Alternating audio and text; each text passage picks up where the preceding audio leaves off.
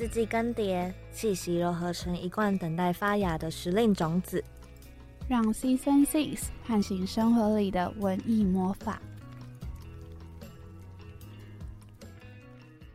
欢迎收听 Season Six，我是 Kelly，我是零点二八。今天呢，我们的主题是书店。嗯，那就是先来分享一下我对书店的感受好了。我觉得书店是一个非常有生命力的地方，就是它算是一个文化很实体，然后实现在我们眼前的那种感觉。那我觉得就是各个地方都会有各个地方的书店嘛，也会有很多独立书店，然后他们都会有自己很有特色的地方。我觉得这些很有特色的地方，很像是一个展现生命力的方式，然后会带给读者啊很多不同的感受。今天就是邀请到了坐落在大同地区，然后很静谧的一个小空间，叫做一间书店的店长威利来到我们节目。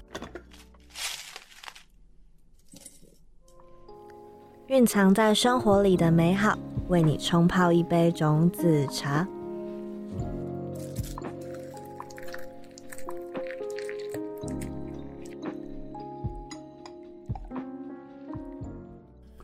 各位听众朋友，大家好，我是威利。因为我们两个其实都是有去过一间书店的，然后我们都觉得让我们最印象深刻的第一件事情就是一间书店里面的便利贴。便利贴，对对对，就是不管是书还是呃玻璃墙上面都很多。而且这些便利贴很有特色的地方，就是首先会是威利先去介绍书本贴上去，对不对？对。应该说，其实便利贴我们大概有两种，一个是贴在书上的，一个是贴在玻璃墙面上的。那贴在书上的话，其实就是很简单的那个书籍的介绍，就是读过有什么心得感想，或者是推荐的理由。其实也可以有不推荐理由，也可以。嗯，对，就是那个是一个自由发挥的一个空间。那玻璃墙上的那一个便利贴，其实某种程度更像是一个愿望墙，或者是一个许愿。它一开始的时候是在大概。二二年二月的时候，因为俄乌战争爆发嘛，所以说我们的伙伴就有人就买了蓝色跟黄色的贴纸，就贴上去，就乌克兰的颜色，就祈愿世界和平嘛，祈愿人世间不再有战乱，就只是很 pray for peace 这样放上去。然后一开始是这样子，但是渐渐的就发现，哎，大家发现原来可以在上面写东西，然后贴上去。所以就渐渐的，这个墙就有点变质。本来只是祈愿和平，后来就很多人是来书店，他把他的心得感想写上去，甚至有一些人会有一些奇想，所以留下一些，譬如说，呃，希望你在这里找到爱，然后就有人会回了，哦，我已经得到了，就是这样，就是有一些故事接龙的东西会出现。甚至也有人是来过写了一张，然后他隔了好一阵子又回来，他还会再写一张，然后找寻自己贴在这边，对一个延续性。然后这个就是在玻璃墙上的便利贴。那至于在书上的便利贴，因为一开始是只有我写这个便利贴来介绍书，然后后来我们的书店的伙伴其实也，他们其实都很喜欢看书，所以也开始伙伴他们也会写。然后我们就觉得这个其实对于介绍书籍也很有帮助。开始就出现意想不到，就是客人也会开始写，就是书店的读者有时候来，一开始比较隐秘，因为大部分还是不好意思，所以有些人是写了贴着，然后就把它插回书架，然后有些人甚至就夹在里面。第一次我发现客人这样说，其实有点惊喜，而且那一次刚好是在一个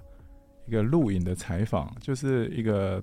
导读台湾这本书的一个录影的时候。刚好有一个客人进来买书，然后其实那个录影的那个大哥就问他说：“哎，那可不可以把他买书这段拍进去？”但在拍的时候，我们就拿书，然后翻出来检查，就发现掉了一张便利贴下来。我当场非常的糗，因为那是新书，里面有夹页，很奇怪，是有人写。拿拿起来看才发现，哦，原来是看过的客人他写。那这本书就是那个旁观的方式，然后客人就突然之间他有点惊喜。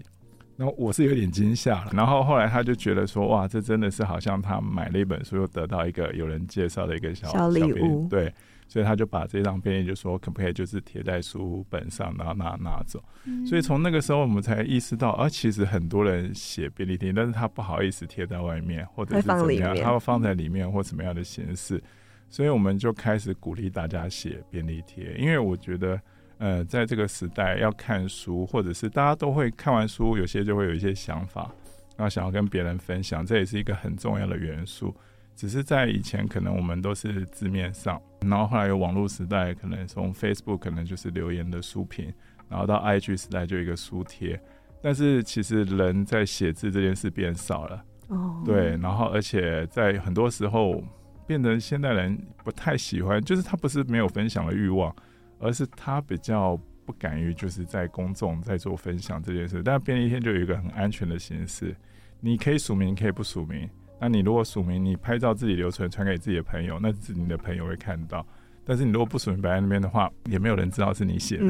对，然后你也会叫自己的朋友去看，所以其实也蛮有趣的一个形式。而且我觉得夹在中间就有一种小礼物的感觉。就你要真的去翻阅它，你才会看到。对，但是因为我们是很惊吓，以为就被客人认为是二手书啊，对，就会有担心这样的哦，是什么东西掉下来这样子。对，延续到现在变成是来店里的客人彼此之间不认识，但是因为书跟便利贴的关系，好像有了一个默默的连接的感觉。对，因为确实是有人看完书买回去嘛，这个也不太清楚，因为我们偶尔会看一下，有人会来打卡，像有人看完一本书之后，他就会拍那个他看的便利贴，然后。顺便写他写的心得没有写在那个我们的便利贴上贴上去，而是他回去他说他今天来看了一本书，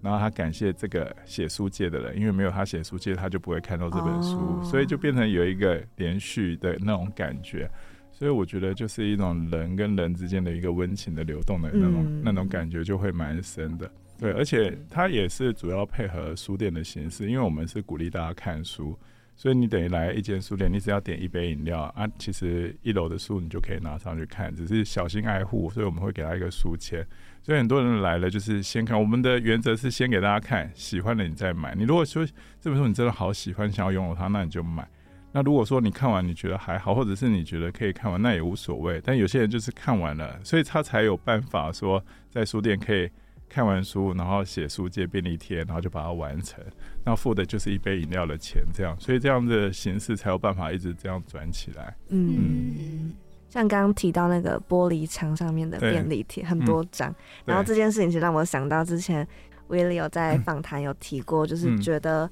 知识跟书本就很像像素一样，越多的像素组合成的世界就会越丰富跟精彩。像素就是我们相片当中会有颗粒。越粗的照片，你拉开就会有颗粒，所以那个有颗粒的照片，你只要很小，你看的没有那么清楚，是个模糊的。但是你颗粒越细的时候，你的那个照片清晰度越高，色彩越鲜艳，你更看得出那个差别。所以我们在阅读这件事的话，书本的知识其实是帮助你去认识这个世界的颗粒度，认识越多这个世界上的一些道理，或者是它背后的含义。你看这个世界的丰富跟它色彩，就会比别人多。就譬如说，我们在讲一个历史故事的时候，它可能有一些含义。譬如说，用成语，它后面的含义，或者是我们在讲哲学的时候，在一个小说里面突然提到弗洛伊德这个事，你直接就会连接到哦，弗洛伊德在讲人的性的关系或怎么样，会有一个张力的结局。那个直接的引导，你就会发现，哎，作者可能在这边铺一个梗是要讲什么，那种看得出来，就会比你只是一个直接看过去，但是你不认识弗洛伊德这个人来的更清楚，更表达他想要表达的欲望。所以说，阅读这件事会很广泛的连接到各样的东西。那你只有在背后的这些东西有一个基础的认识架构，这也就是为什么其实很多人说，你只要小学你会加减乘除，你会看得懂中文，其实你已经可以开始出来工作，在工作中学。但是你这样看懂的世界，跟你受到大学很多专业后面的东西，了解世界运转的道理，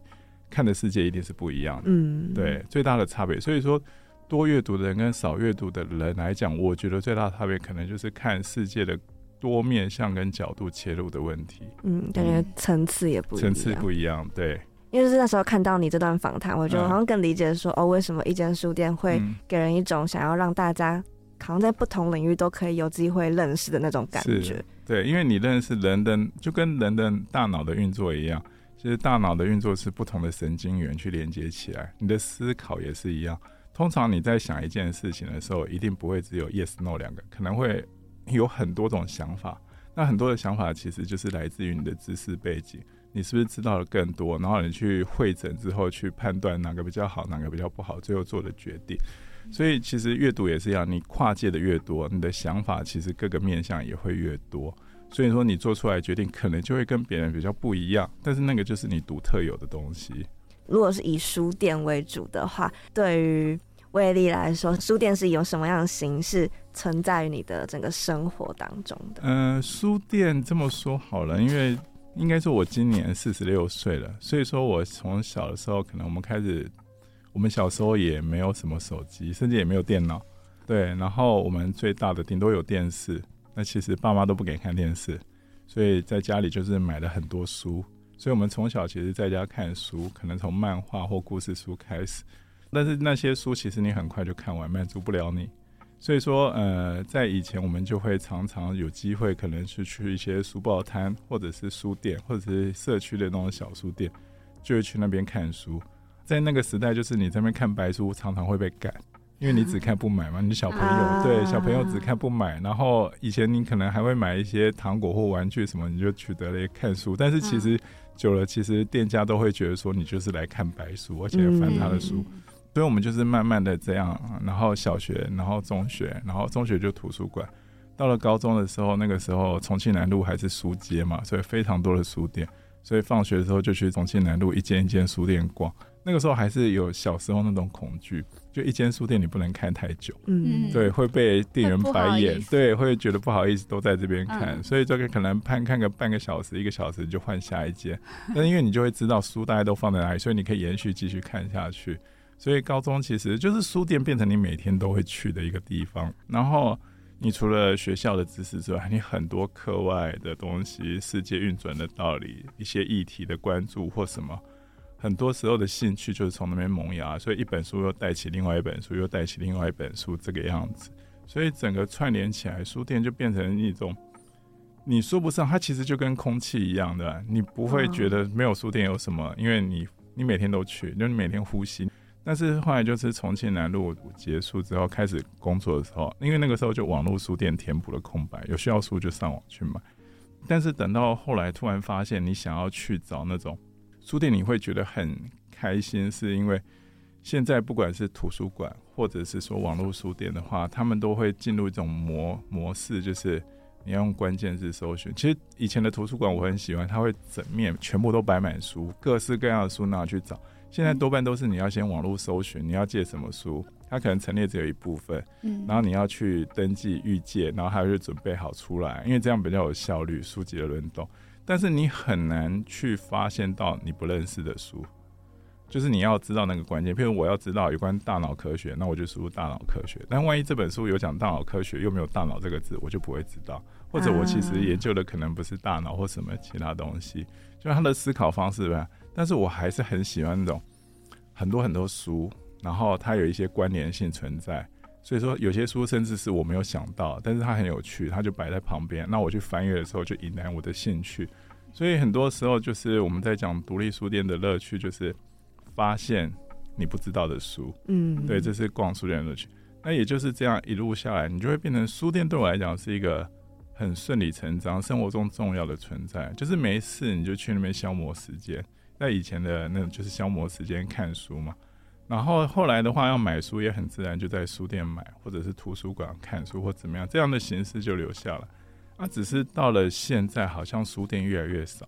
嗯，所以你就会觉得没有外面实体空间，没有地方让你消磨时间，嗯，所以消磨时间就是你可能去百货公司，那好像你你一定得进一个咖啡馆进来喝个咖啡或什么，那你想要你想要去有一些逛地方，因为你像男生通常不逛衣服嘛，我们也没那么多衣服店好逛。对，或者是什么，你就会希望说有一个书店可以让你看看书或怎么样的一个形式。所以我觉得后来在开书店，还是觉得要把书店在生活当中这个意义找回来，然后你要让书店对你的生活跟你的书店发生连接有关系，这样书店才能有办法再继续下去。像我对我以前大学时代，其实像我们约会，我们也很喜欢选在书店。那选在书店是因为你可以跟对方讲你看了什么书，对方可以说他喜欢什么书，那你们会某种程度上去做一些精神上的一些交流，哎，知道哦，他原来喜欢这类型的东西，哦，原来他其实懂很多，他的精神层次很丰富。当然，因为我们都是被外表先吸引嘛，对，但是外表，那你要发觉这个人是不是有兴趣，或者他的兴趣在哪方向，其实书店都是一个很好，所以。我们之前那个很奇妙，就是一间书店还被那个杂志评选成全台北 最适合约会的前三名。对对对对对，对，那个也是一个很有意思，就是勾起我以前的回忆这样子。嗯，透过书去认识一个人。对，透过这样，因为很多人会希望说，哎，譬如说以前有一些专题啊，就是作家的书柜，作家都看什么书，名人书房，名人都在看什么书。其实我们彼此朋友以前也是。我如果到你家，进到你房间，我也会先去看一下书柜，你看些什么书？对，了解你这个人大概喜在想些什么事，喜欢什么？对，大概是这个意思。那因为 Willie 之前就是又在经营青旅嘛，在大道城那边，那就是从青旅走向书店的时候，那这样创立一间书店的初衷跟核心是什么？怎么会想要呃重做青旅？是其实对我来讲，从小。我们去逛书店，其实逛书店这件事也是在探索世界。书本里面东西，书本的故事，书本的情感，书本的东西是你不知道，所以你就会很想要去看，就去探索。哦，你又知道哦，原来美国有什么样的故事，有什么小说，老人与海，原来出海可以钓了一个大鱼，但是最后被鲨鱼吃光光之类的。所以那个时候，其实最早的时候看书，其实也是探索的一个欲望。后来等到我毕业开始工作的一阵子之后，我就自己开了青年旅馆，因为我自己也喜欢自助旅行，到处。所以在本质上，其实都是一种探索，但是不太一样的就是一个是静态，一个是动态，一个是精神上的出游，一个是肉体上的出游这样。然后我必须说，其实最大的原因，为什么从青旅到书店，最大的原因还是因为疫情。我们在二零二零到二零二二年，其实到二零二三年左右，其实疫情三年的疫情，台湾是没有任何的观光客，因为锁国了嘛，只有台湾本土的那个境内的旅行，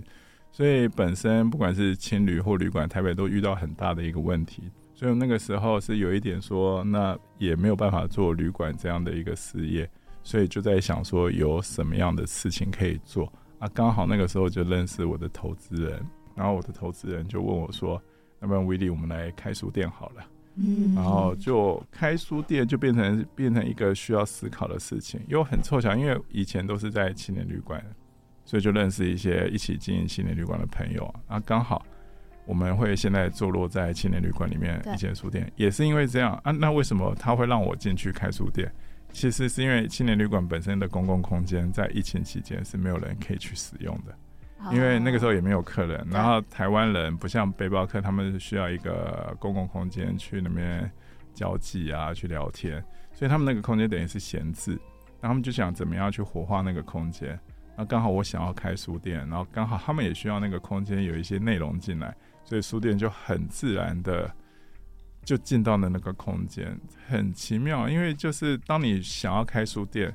却没有看过任何一个店面，然后就直接在里面开了起来。所以我在开书店的那一年的时候，我一直都觉得说，其实它很像那个《牧羊少年奇幻之旅》。当你想要做一件事的时候，宇宙都会集中起来帮助。因为就它就它有点顺利到让我不敢相信。对，就是当有人问你要不要开书，就说好，然后说那你开书店，你要你要去准备啊，你要去找空间，然后要准备一笔钱，然后你要开始选书，然后。我们就没有想什么，就很自然这样做下来。哦，突然说我要开书店，就有空间就来找你。哎，你要不要进来？好，进来。然后就有一些设计师的朋友来帮忙，那找人也是很顺利。然后就这样，砰砰砰，很快的就开了起来，就开始书店的生涯。所以在那段时间是非常顺利的一件事情了。嗯，而且你就是把等于把你原先想象的把它具体化、形象化，然后就书店出来。啊，反而比较困难的是开完之后啊，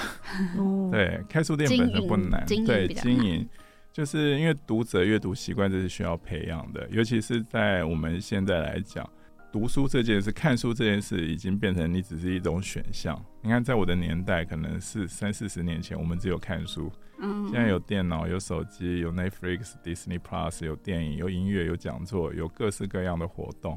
所以看书变成一个选项，甚至看书还有实体店跟网络网络书店的一个区别嘛。而且就算是实体书店的那个，大部分人已经有自己购买书籍的习惯。简单讲，就心中都有一间爱店了。有在看书的，我就要么去成品，要么是某一些独立书店。所以新书店进来确实就比较困难，因为它需要一个时间慢慢的养成，除非你大量的办活动，然后吸引到人家的注意。然后有点就是哦，现有的读者这边，哦，他又吸引到到你这边来。这个第一个，他有本来就有买书的习惯，然后被你吸引。啊，第二个就是，呃，那些本来住在你附近，他没有已经很久没有看书买书的人，突然又因为你开，然后又重新又培养起阅读的兴趣，这样的人也有。对，但是这些都需要时间，所以等于是经营才是开书店最辛苦的一件事情，因为你需要时间，然后一边又在烧钱，然后一边又想办法要办什么样的活动，所以等于你们可能去到每一间的书店，都会发现书店的老板好像都多才多艺，什么都会啊。嗯嗯，因为大家不是都说开书店是没有办法赚钱的，就还要倒贴什么的。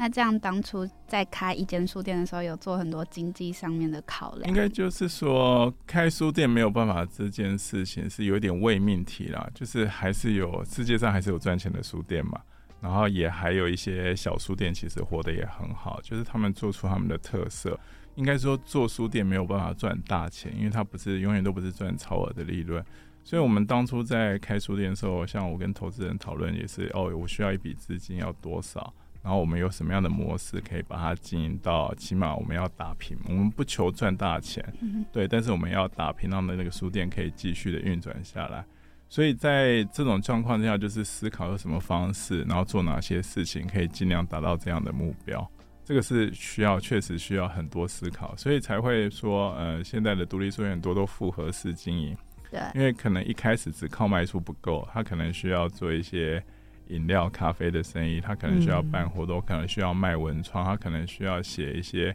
政府的标案、补助案，他可能也需要，甚至有结合烘焙或其他东西的都很多。那有觉得就是这种复合式空间有什么经营的要点？就是应该要具备什么样的条件才比较适合开成这种复合式？其实复合式，嗯，这么说好了，有些时候它可以是好处，但是它有时候也不是好处，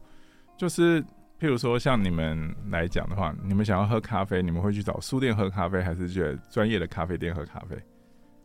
通常都是专业的。如果专业的，因为你觉得那个饮料，譬如说，嗯，如果说你要买文创商品，或者是你要买一些很特别的礼品，你也会去找比较大的礼品。如果你有专业的目的，或者你已经想好要做什么，你就会直接去那个去地方去。那书店做这件事情的话，某种程度是希望增加书店内的内容，让你能够在书店停留久一点。所以说有点把书吸引，但是如果买书你喝杯饮料也好的这样的一个概念，某种程度上算是一个第三空间的一个概念啊，倒不是说你是为了书店的咖啡或为了书店的文创商品去，你一样是为了书去，只是它的形式变成消费其他东西出来，所以这个比较难，就难在说第一个空间要很特别，你空间要有一个特别让人家愿意去的感觉，第二个就是你的经营的人。有时候可能不是老板或伙伴，或者是一些店员什么，他们需要多才多艺。嗯，对他可能一开始还在跟你介绍弗洛姆的《爱的艺术》跟《逃避自由》，接下来就有人哎，老板我要一杯 latte，对，然后不要加糖，我说你们有焦糖玛奇朵，他可能就要跳出来就做这些。嗯，所以他整个的变换其实很快，然后要求的东西也比较不一样。所以，嗯，我很难说复合式是好是坏。如果可以，我相信每个书店的老板都很希望专心卖书就好了。对，但是因为复合式看起来是现代的时代上，好像都需要这样子做，才能够让整个经营的压力稍微减低一点。对。那像在一间书店空间规划上的部分，有当初有特别就是着重想要在哪里做调整？嗯，因为一间书店本身的空间呢，就是原先夹角托青年旅馆的公共空间，所以夹角托青年旅馆他们本身就有一些自己的规划，像原先它二楼的部分，它规划叫做旅人书房，嗯，就是那些去旅行的人，他们可能他那边准备一些书给旅行者看，然后旅行者其实有些人会带书，就把书就留在那边，变成一个交换的一个形式，所以二楼的那个空间是用木头的地板，他们本来其实楼上的空间是脱鞋子的。就很舒服，在那边也会有蓝骨头，但是后来变成书店之后，就可能不太适合，所以说我们就做了一些的调整。那原本的那个云灯，就是那几朵云灯，其实也是原先加尔托情侣的特色。那因为我们的那个空间使用了嘛，除了云灯之外，我们就在想说是不是做一些什么样的方式，所以我们就旁边做了一只新的旋转梯，嗯，然后就沿着书柜这样子，就给人家好像你漫步在书柜前，漫步在云端这样的感觉。所以就是在空间的设计跟搭配上，还是要需要有一些亮点。呃，书店空间的亮点其实也是为了能够比较快速的吸引到你，把它想做，因为 I G 时代已经到了。你说哦，我们选书很好，内容很多或怎么样，其实有时候还不如一张好的照片，可以把人先带进来。所以就会有这样的一个想法在空间的设计上。所以也如同刚刚就讲，那我们就还是环绕在书店，可能一开始卖书不够，但是我们希望人停留在书店时间越长越好。嗯，对，所以我们就开始哦，有一些座位，然后有一些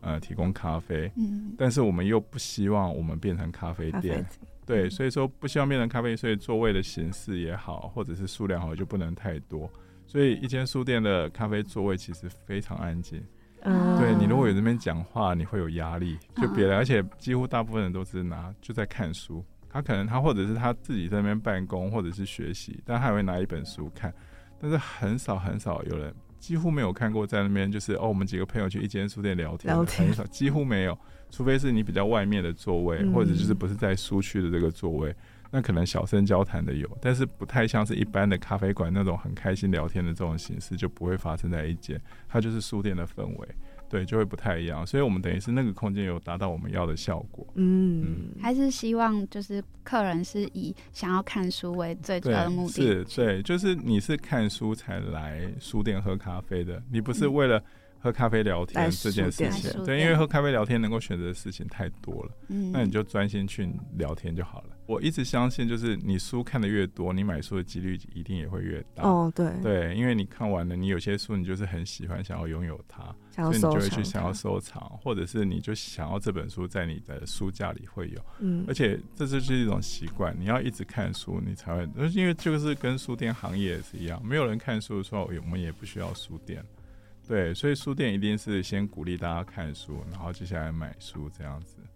那在一间书店里面是怎么样去进行选书的？之前威利有讲到说，很希望一间书店里面的选书范围比较广阔。嗯，那这样的范围制定到底会边界？说我们原本就是像是一间综合型的书店。那所谓的综合型书店，就是文史哲社科，然后一些社会议题、心理、女性主义，还有大众。啊，饮食这些就是一般常见的一些类别都会有，然后可能再搭配一些运动或者是自然跟科普类的东西。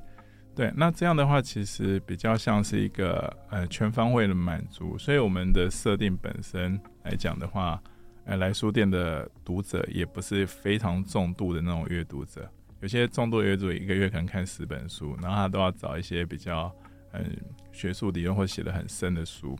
因为就是还是回到我们一间书店设立的初衷嘛，我们其实就是希望成为每个人就是社区中的那一间书店，没事可以去逛逛。所以，我们不是以那种很专业的深的那种书店的方式去做，所以不会做那么沉重，所以比较相对比较轻，就是让人家觉得阅读是一种愉悦、是舒服的、是日常的。所以在选书上面的话，也针对这个书的本身的程度有做一些筛选，大概是用这样的出发。那一开始当然书店本身的选书跟设计是我来主导，但是接下来后来就是因为书店有新来的伙伴，其实每个人的专长都会很不一样。像我们书店本来有一个专门修艺术史的伙伴，所以他对艺术跟设计的选书就有非常独到的东西。有些东西真的，有些书我真的也不知道。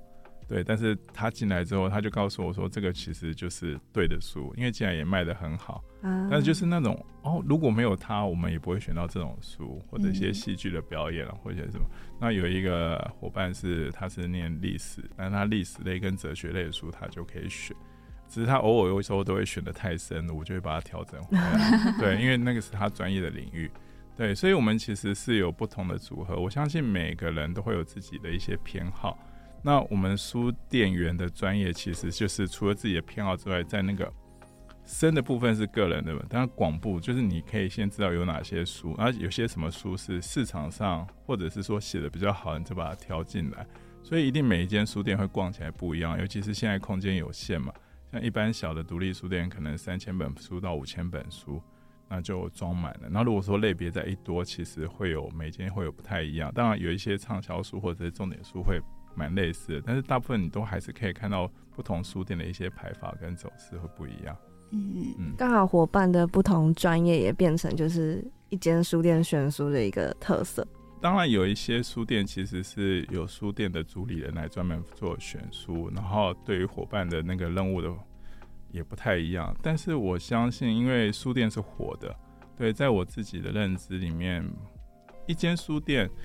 其实不应该说是威力的书店，一间书店就是一间书店，就算没有威力，其实一间书店也应该能够好好的经营下去。但是它就会有不同的风貌，但是还是我们会回到原始哦，是社区的一间书店，是帮助人与书邂逅的一间书店，是一间大家都喜欢去互相介绍书的书店。所以如果伙伴有一些专长，我们就会利用他的专长。但是我们倒也不是说，那我一定要有一个人会懂电影艺术相关专业的人来做这件事情，因为它是浮动的，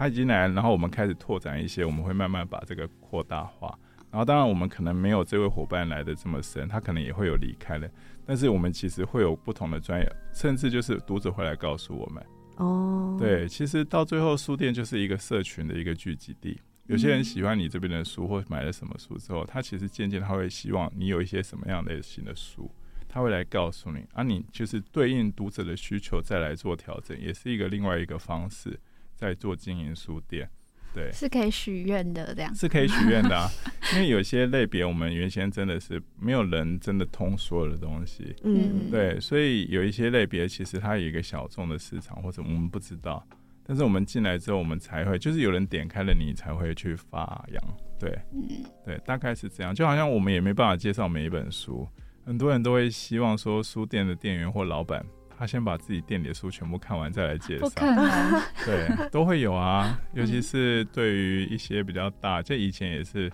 像我们一些伙伴在成品上班，很多人对成品的书店也是西洋，有这样的期待，问他什么书他都知道，他觉得这样很专业。但是这个基本上第一个有难度，第二个就是他知道可能是知道这本书，但是你说两三万本书，你要知道它放在哪，还要知道内容，还要知道这个作者，作者还没有出过其他书。其实真的是一个蛮艰困的一个工作了，嗯，而且我在会用更实际的方式来讲这件事，就是你要期待一个人通晓所有的书、跟书名、跟作者、跟内容、跟这些事情，但是你有办法给他相对应的经济报酬吗？通常都做不到，嗯，对，所以那个就有一点哦，大家希望的厉害的书店的。店长、店员跟书店长这个样子，嗯，但是我们在直营书店的这个报酬上，其实我们又并不是觉得他值得花那么多钱，所以他就有一个很严重的落差。大家都希望帮你推荐书的是一个文化的高点，但经济上又做不到，所以才会现在有一个很大的一个落差感在这边，就觉得读书很重要，书店很重要，卖书也很好，但是书店就一直不行。那书店的不行，并不是大家不觉得它。不重视他，而是在经济上他没有办法得到确认，然后大家支持，对，甚至就是很多人会觉得这种服务，所谓的服务就是帮你找书、帮你介绍书的服务，应该是无价的。所以说，你我去看完你的推荐书或什么，那我转头我可能就上网自己买。哦，对我来你书店看完，哦，你介绍这几本书都很棒，我就拍个照，我回去就上网，就某某博客来买。所以，他等于是利用书店员的服务，然后去节省自己的开支。我不是说这种做法错误，而是说，因为这种事，这种我也有发生过。我自己也当过学生，对我们以前逛成品，然后觉得那成品的书很棒，可是你光想到那个折扣，如果差别很大，嗯，你就会觉得说，哦，那我回去上网买好。这个我觉得我完全同意，它确实存在，只是那个时候不太能理解，服务是有价值的。其实时代不一样，二十年下来之后，大家都知道服务是有价值的。这些人在帮你做这些事，他确实是应该得到一些 credit 或得到一些奖赏。如果书店不存在这些价值，它就没有意义了。它就是能够帮你筛选、帮你推荐，所以这些价值就值得他你多付一些钱，就为了它的存在会让你的生活带来愉悦，就值得。那现在我觉得这样的一个说法或这样的一个道理，大家比较能够接受了，所以这也是。独立书店才会有一开始那么多越来越多的拥护者哦。我喜欢哪一间书店是为了什么？他们的什么东西很吸引我，所以我宁可在独立书店买书，我也不要某某六六折。那六六折跟我没关系啊。嗯，对，某某卖的好不好？哪一本书在某卖啊？对于读者一点意义都没有。但是我喜欢的书店活得好不好，对我就很有意义。对，大概差别在这里。嗯。当种类还算蛮广泛跟多的情况之下，那时候在空间上面，就是会不会变得很难去调配他们每一个地方要放什么？这样对这个呃书的落柜永远都是学问啊，就是你要怎么放。像它我们书店又分一楼跟二楼有断层开来的问题，所以断层开来的问题就是延续性，所以我们那个时候在选择，还是希望说一楼是比较轻松的书，就相对轻。二楼的话就是历史、社会、哲学，相对比较重一点，所以就会有这样的一个差别在。当然，因为书总的多寡过，到最后就是要我们还是要福音于物理环境的限制。嗯，你书架就只有这么多，有些书你摆不下，那你就是不要那么贪心，想要摆那么多书，这个比较没有，还是要取舍一下。是没错，嗯因为刚刚也有提到，就是。店内的空间规划的部分，所以我们也很好奇，就是威力自己有没有最喜欢店内的哪一个角落，或是哪一个小地方？店内的角落，其实我还蛮喜欢角落的。哦对，所以角就是像书店的话，我通常如果我自己有一些事要做，我会习惯在书店的二楼的角落两边的座位，就是就是角落，嗯，刚好角落就是角落，然后在那边就是。因为在角落，而且是背对的，就不会让人家发现你在那边。嗯，对，相对是角落，而且看书或什么也是比较喜欢那里。嗯，你那个自己的独立小空间的感觉。它也没有到独立啦，但是因为你只要背对，像人家 看不到，就看不到。嗯，对。当然，因为书店还有其他的一些像蓝骨头啊这些，其实很多人喜欢赖在，因为大家比较不能想象说在书店躺着看书，对，躺着看书是一个蛮蛮多人喜欢做的事情。对。那因为之前，嗯，书店跟就是青旅门口外面有一个大黑板，然后它上面就是有提供大家可以涂鸦跟写自己喜欢的字嘛。嗯，我自己会把它叫成一个是快乐式的大黑板，就因为它有先提词说快乐是什么。那就很好奇这个大黑板是怎么生成的？它这个因为是这个是其实是青年旅馆本身就加尔托青旅它本身的一个整体的主题。他希望大家思考快乐这个问题，因为有时候我们快乐就是很单纯的快乐，但是我们到最后人这人人这个生物真的很复杂。你快乐就好了，但你还是要想为什么为什么会快乐，为什么会不快乐？嗯，那你为什么会去想，就是为什么你会不快乐？这个问题要点的是这个，所以你才会讲快乐是什么？那你是不是你是不是做到这件事，你就会变得快乐？其实是防范的是不快乐这件事情。那整个青旅其实本身要传达出来，因为是旅行者的地方嘛，然后是一个比较跟陌生环境碰撞的地方，所以然后是一个居住的空间，是个生活的空间，所以有一些外国人或背包客或台湾中南部的一些背包客上来，然后在这个空间，那当然大家出来旅行，你是出来寻找快乐，不是出来寻找痛苦，你可能寻找很多人，但他快乐一定是其中的一个元素。所以，我们如果说从英文的话，就是 looking for fun。那 looking for fun 这件事，其实都是到最后，它只是 fun。但是如果旅行，是不是可以找到你的 happiness？就是你你觉得你喜欢、你想要的那个东西。所以它也是一个诱导大家去思考：哎，那你出来旅行或者是快乐，你的快乐是什么？嗯，做到什么事会让你很快乐？但是其实很多时候，就像你刚刚说的，你光看到那边看到大家的快乐是什么，你就会觉得快乐。嗯，对，大概是因为你已经被诱导到快乐，你已经开始想快乐，你已经融入那个情境，快乐的情境里面。嗯，那他现在是被撤掉？嗯，它其实是一个，它其实是一阵子一阵的主题，因为情侣本身也是会不断的更换的主题。对，然后他们开始会有一些新的。去年整个应该不是说去年，就二零二三年整个主题确实在快乐。除了那个快乐墙之外，其实在里面也还有很多的一些。那个叫什么插画的，或者是说涂鸦，在青旅本身的范围内。那其实你如果看旁边那个好处早餐，他们也常常都在做这些事，对。然后就结合书店，所以它整个的氛围感其实是很融洽，不太一样，但是又很融洽，散发着一种吸引人进来。发掘快乐的一种气氛，这样你们会讨论嘛？就可能跟青旅老板跟好处早餐去讨论。其实不太会去统合这样的一件事情，但是应该是说我们本身在这个空间的氛围，如果说三个主体来讲，其实环绕这件事情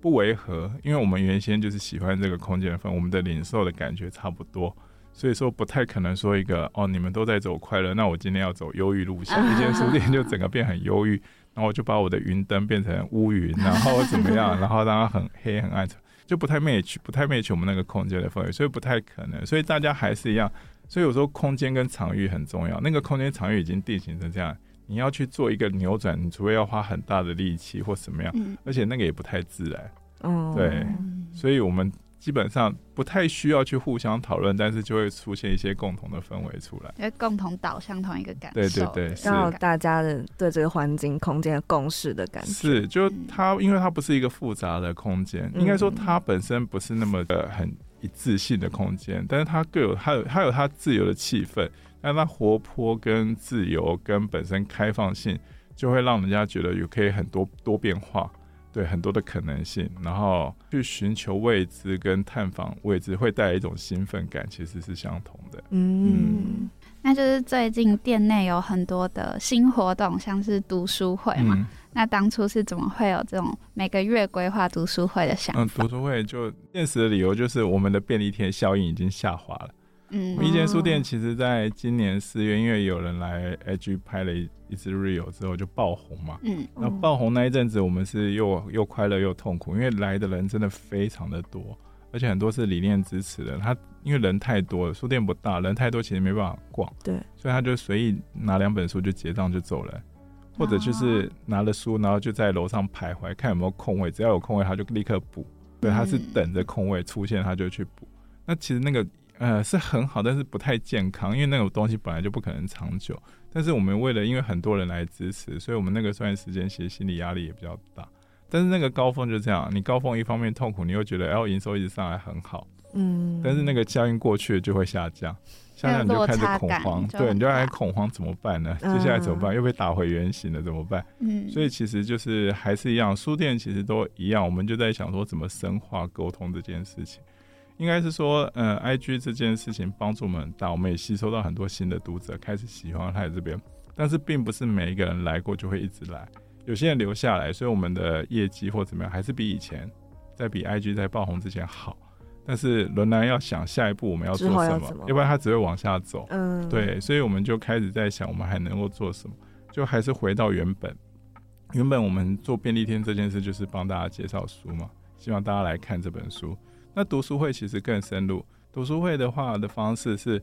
选了一本书，然后大家来看完这本书之后，我们来讨论。那讨论这件事，一来是讨论就是一个发表，或者是表达自己看书的心得、自己人生的经验跟这边学到的道理；二来就是从这本书衍生出什么样的影集或者是一些书，其实我们在读书会上也会讨论。所以他往往会一本书又带一本书又带一本书。而且参加过读书会，如果喜欢这样的讨论模式，他其实是会希望再参加。他希望找到跟他一起喜欢某些书的人。哦，对，他就变成更实际的一个社群的感觉。因为一间本身在便利贴这件事就很社群化，它其实就有点像是以前那个留言区，然后大家留言在上面的感觉。对对对，那种感觉。只是现在都线上了嘛。嗯。那我们线下就是实体的留言板，然后现在又变成说读书会也是一样。就是你想要找到一个跟你想法接近，或者是喜欢的，就是我们可能几个朋友里面，也不是你的朋友都喜欢看书，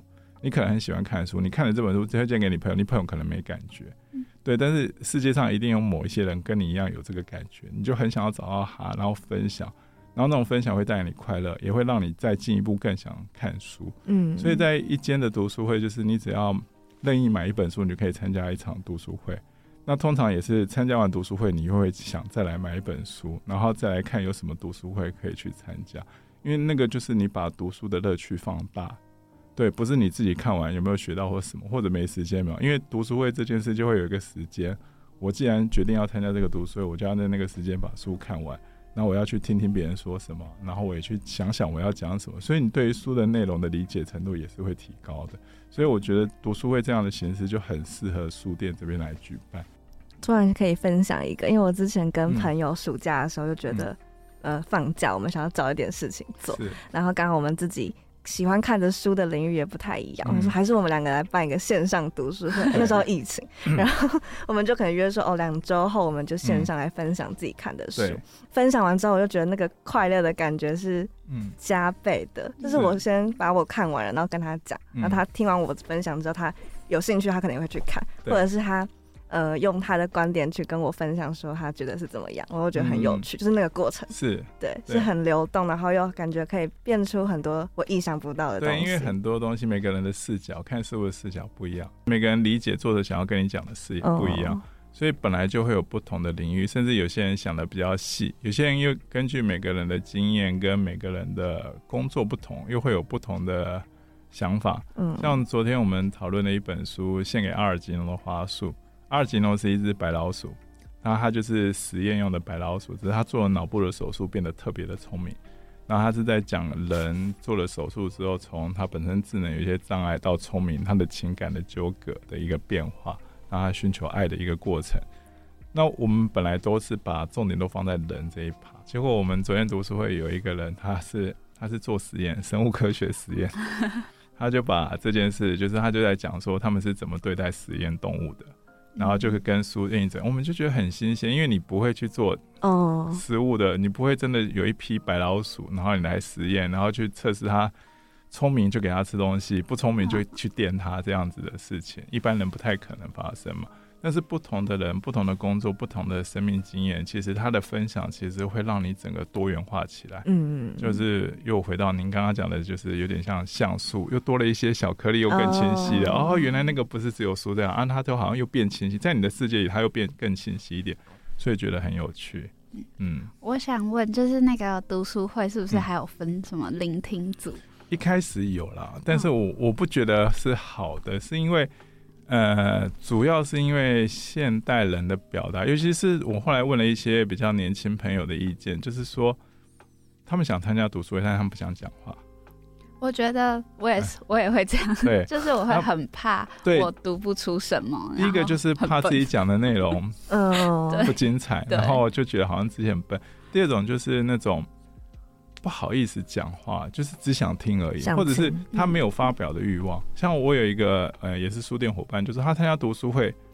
他说除非那个人讲到了什么，他会想讲话，他就会讲；，要不然他不想讲，他只想听别人讲而已。嗯，对，所以其实它是一种互动或怎么样领读人怎么样去带领的一个状况。那我自己办了大概我自己带了五场的读书会，其实一开始我有分就是讨论组跟聆听组。但是我第一场我觉得很成功的是，我们这个聆听组每个人也都要抢着讲话，就会举手想要讲话。他可能没看完，但是他对于就是你刚刚讲，哎，他听到某一段内容，他觉得很有趣，但是他又有不同的看法，他就会提出，所以就进入一个交流跟讨论。所以我觉得这个也是一个蛮好的一个过程跟阶段，才会说哦，我们一开始既然你想参加读书会，你又害怕讲话，所以我们就设一个旁听组。对，那旁听组其实真的还蛮受欢迎的，是真的。感觉是比较内向的人，可能也会对。但是其实内向的人，只要在读书会里面开始讲到话，他也会很开心。哦，对对。其实就不是不想讲话，就是有点害怕，有点害怕，或是开头很难吧。嗯，对。就你会把大家都想的好像一定要讲出什么至理名言，然后大家都点头称是才行。其实也没有，说就是简单的分享，简单的分享，而且很多时候会。导到一些意想不到的方向，然后就全部的人都变得变得很有趣，弄得很开心。那回到刚刚有讲到说，威力之前有在经营青旅嘛？嗯，那从经营青旅到书店的开设，我觉得心境上有什么很不一样的变化？心境上，我觉得心境的变化倒还好，因为跟我的工作相比的话，因为。经营青旅的，因为我也是老板，所以我通常都是在前端，可能跟客人的交流或什么，然后还有一些呃，可能房间清扫啊、管理啊这些。但因为书店本身，我现在也是老板，我也是有伙计在做一些比较杂物的工作，他们会协助我。然后我可能也是在柜台比较多不一样，就是可能书店举办更多的活动，但是书店跟人的接触的紧密度跟青旅也不太一样，对象也不太一样，因为。在书店通常都台湾人嘛，中文书；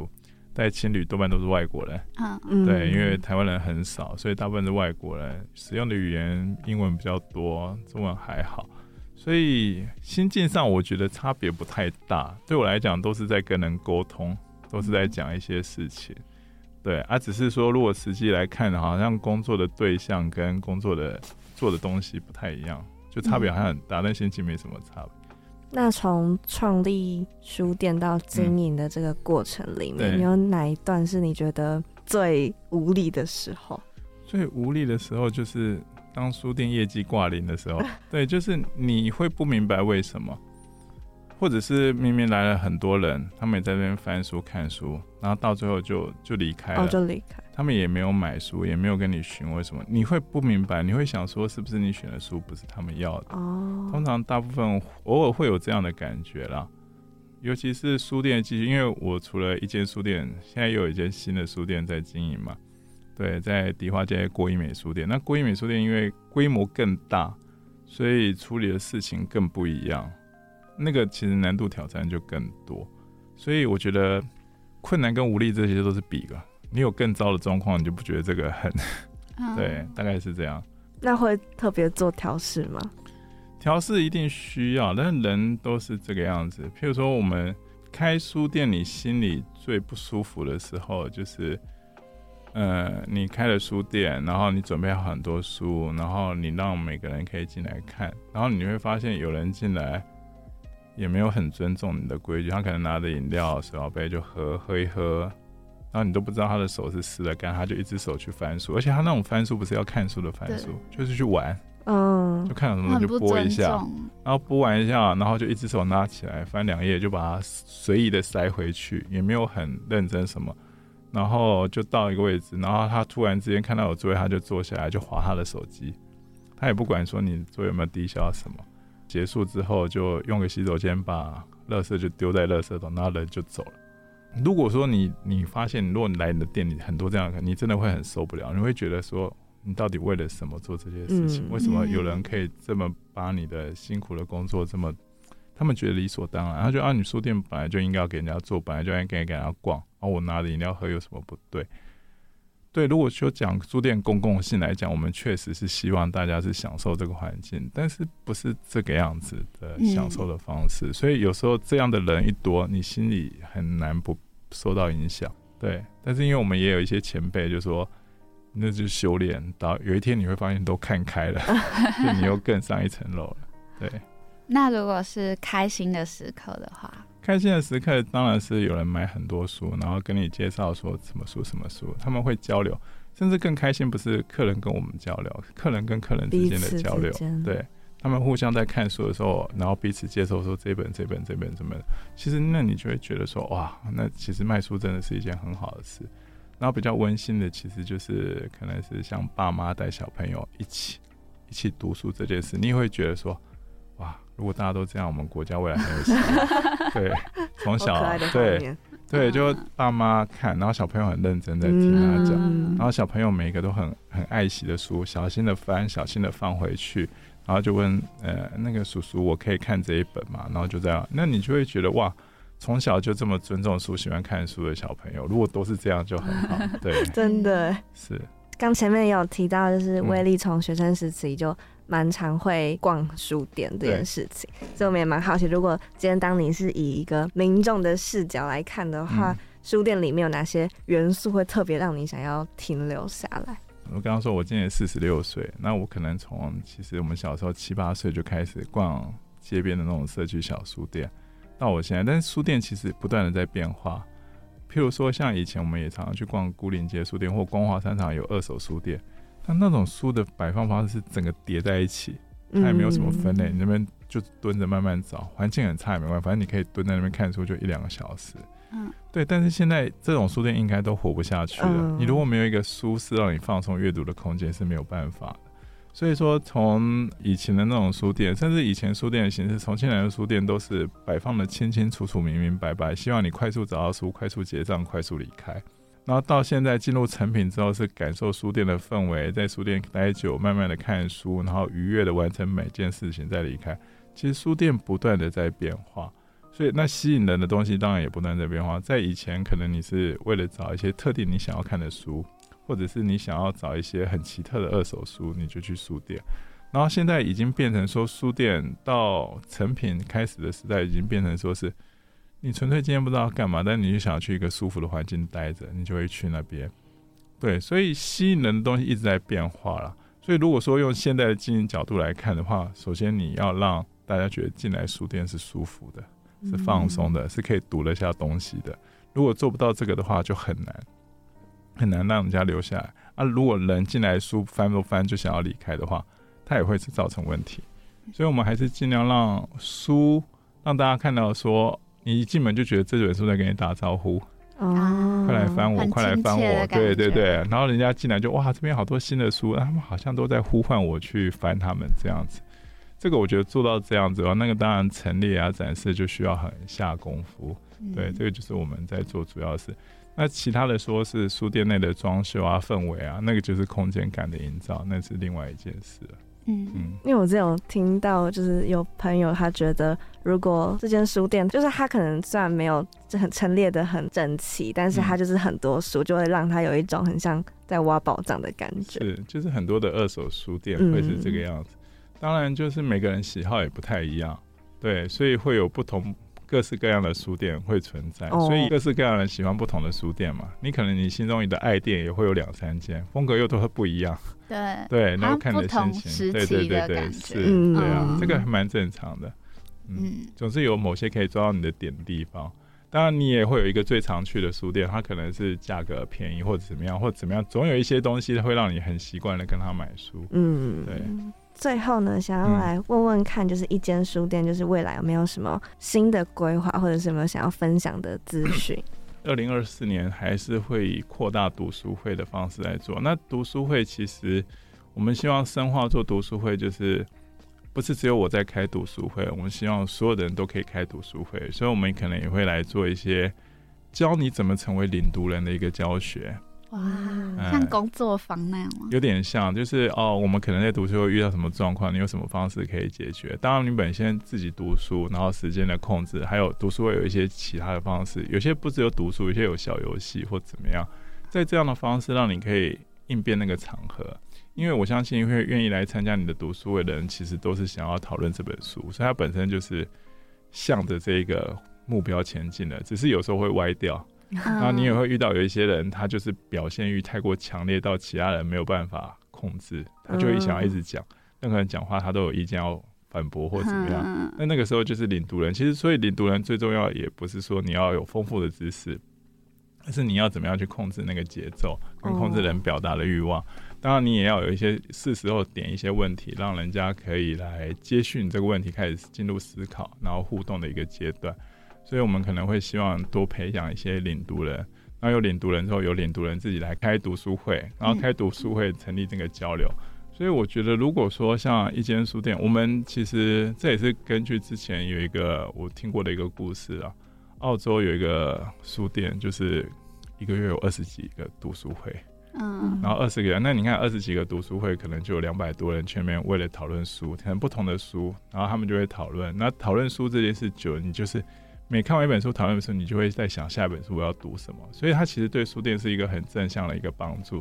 只是说，如果说书店的读书会都需要由老板或者书店的员工来做的话，其实比较不太可能，因为我们自己手头上还有我们要去点书、嗯，选书、补书、卖书，还有做咖啡、清洁什么什么。所以我们还是希望就是。把这件事情本来觉得好像书店该做，不，我们让读者自己来做，就跟我们推荐书，我们现在我们自己不主动推荐书，我们让读者来推荐书，对，它就是一个很完整的一个循环嘛。你看了什么书你喜欢，你不喜欢你写给我，然后别人看到你的参考，你就开始，你读了什么书你喜欢，你就开一个读书会，到大家一起来读，然后这些跟你有一些共鸣的，他又推荐你其他的书，就继续读下去。所以这个对我来讲是一个还蛮好的一个循环的做法。所以我们会把这个读书会的这个事情做大，变成书店纯粹就变成平台。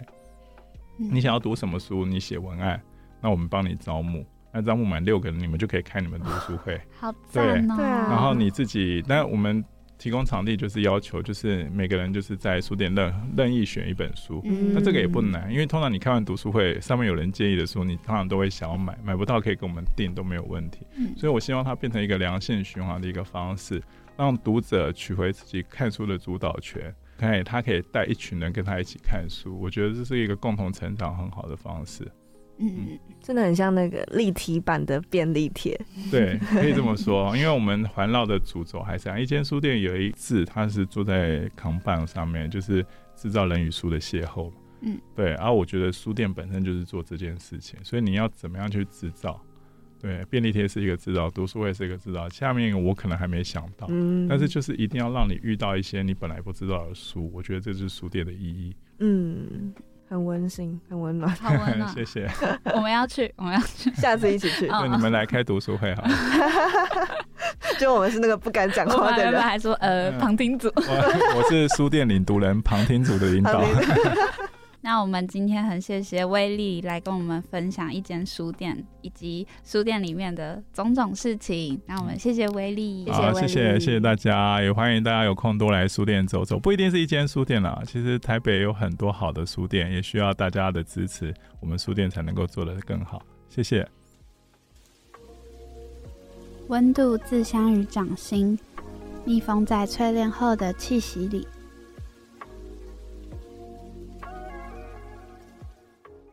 非常谢谢威利来到我们节目，跟我们分享一间书店的当中的小故事啊，还有很多他对于书啊，还有书店种种的看法。嗯，我觉得有一个点是我自己听了很喜欢跟觉得很温暖的地方，就是威利有讲到说，他觉得阅读是一件很日常的事情，然后也我们也可以看见他就是把阅读很实践在生活里面。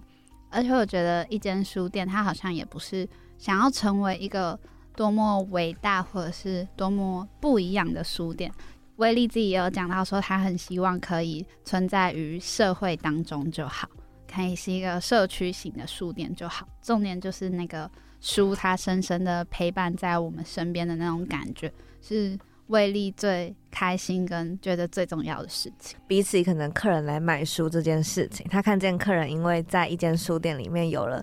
交流，或者是因为里面的客人像是便利贴，或者是在读书会遇到的新的朋友，就是因为这样的活动，或者是因为店里面的一些小事物，然后让彼此可能认识了新的书，认识了新的人，更多的互动的时候，他会觉得。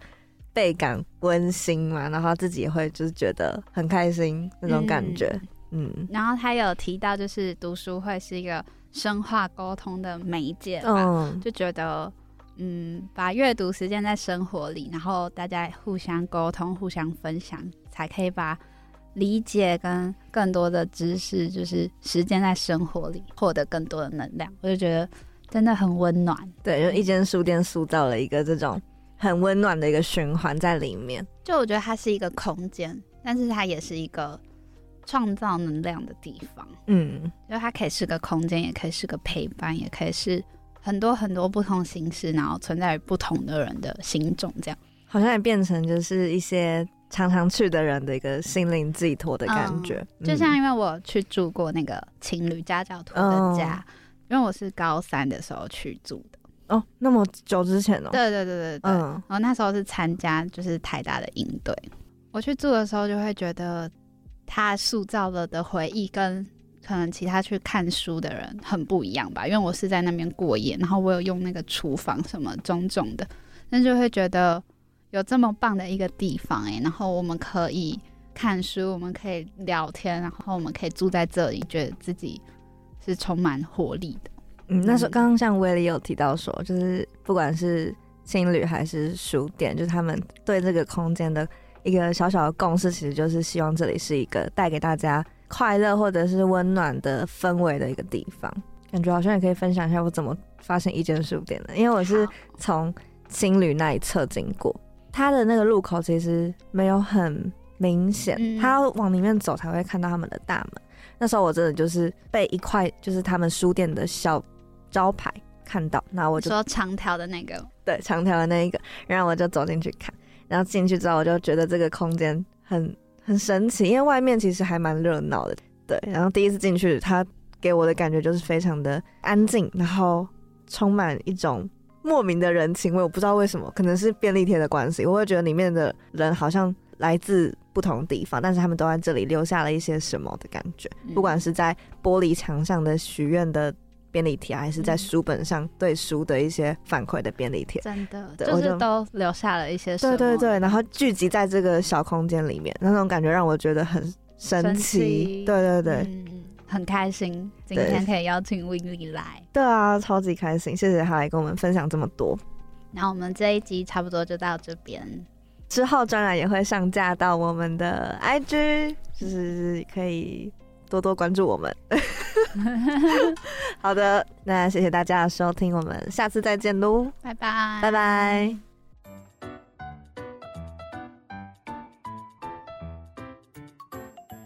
你好，你好。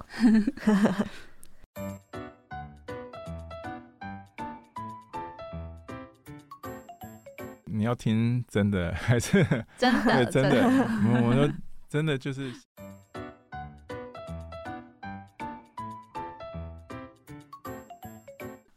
好，好，好，那我们谢谢。我做一个小结，好，没问题。